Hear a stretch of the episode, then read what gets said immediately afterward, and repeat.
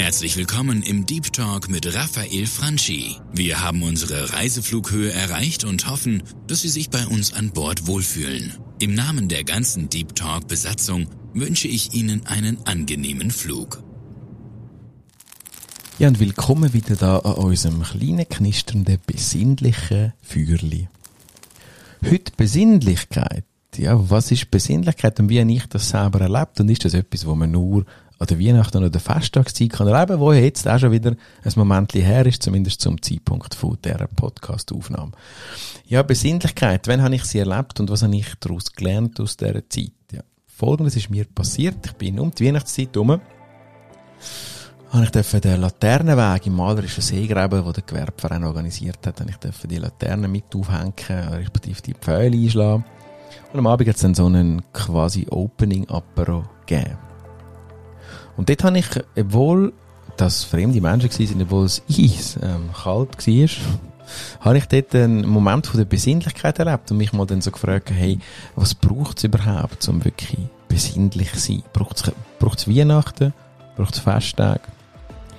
Nope. Meine Erkenntnis zum, was es braucht, zum besinnlich zu sein oder warum die Situation dort, wo mir kalt einfach nur mit einer Tasse Glühwein, danke Steffi an dieser Stelle für den Glühwein, falls du das los ist. Tasse Punsch war, Entschuldigung, nicht Glühwein, Punsch, hausgemachte Gutzli.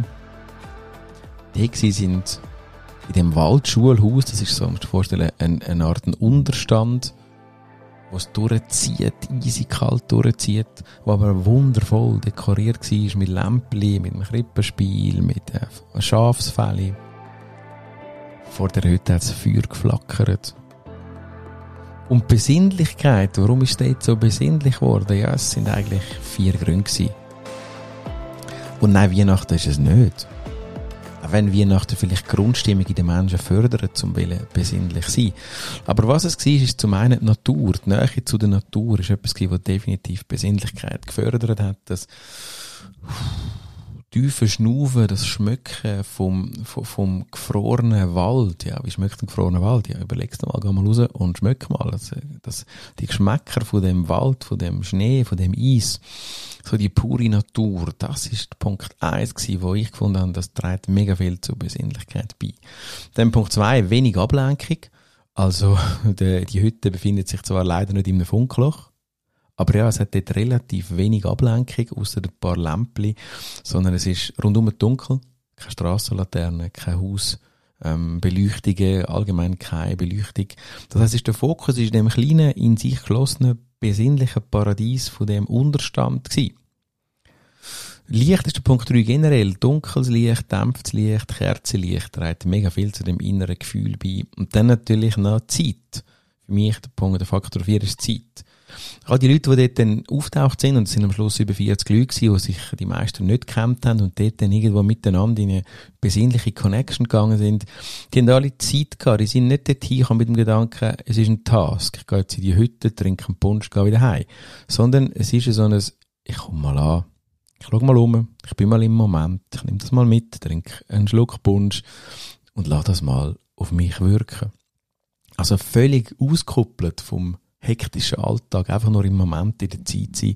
Und das sind die vier Punkte, die für mich dazu beitragen haben, dass der Moment dort in dem Waldschulhaus, in dem Unterstand in Seegräben so mega besinnlich gewesen sind.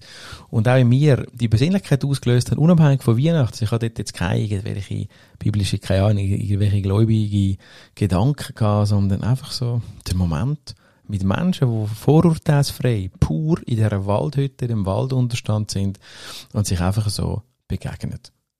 Das ist schon mega schön gewesen und ähm, ich hoffe, dass ich 2023 die besinnlichen Momente so auch darf mitnehmen und auch an anderen Zeitpunkten erleben. Und das wünsche ich auch dir, dass du die besinnlichen Momente mit viel Zeit in der Natur, mit wenig Ablenkung und mit dem, mit dem Moment sein, dass du auch das darfst haben. Ich glaube, du kannst das für dich alleine haben oder du kannst es auch in einer Gruppe haben. Wichtig ist, dass du es für dich probierst zu leben. Mir tut das mega gut wenn ich merke, dass ich so in, in Stress komme, was äh, durchaus viel passiert, dann probiere ich die, äh, den besinnlichen Moment für mich anzuholen. Übrigens spannend, wie dann das Umfeld reagiert. Manchmal ist dann wirklich das Umfeld so, geht's dir nicht gut? Oder du bist so abwesend? Nein, ich bin einfach im Moment und lass wirken und bin vielleicht ein Spürli leislicher als sonst extrovertierte Raffi, die man kennt. Danke fürs Zuhören. Komm wieder mal dabei. Komm wieder mal rein hören, wenn es wieder Deep Talk heisst. Echt pur und ungeschnitten und total reichweiten erwartungsbefreit. Danke und bis zum nächsten Mal. Ciao, ciao.